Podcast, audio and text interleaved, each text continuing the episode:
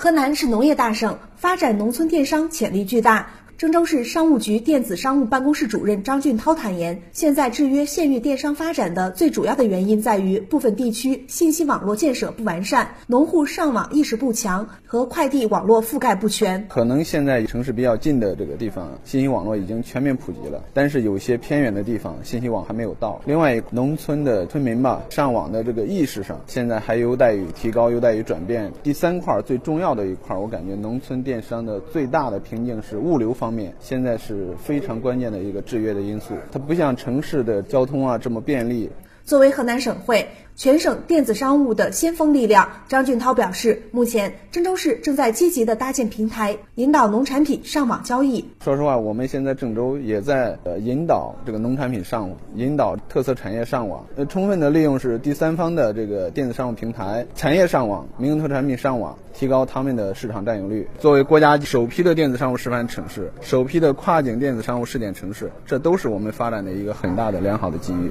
据统计，二零一四年郑州市电电商交易额达到了两千八百亿元。今年前三季度的数据显示，已经赶超二零一四年全年的交易额。郑州市商务局电子商务办公室主任张俊涛：我们在一四年全市电子商务交易额是两千八百亿，网络零售额是达到四百亿。但是今年我们前三季度已经超过一四年的这个数据了，增长率达到百分之三十五以上。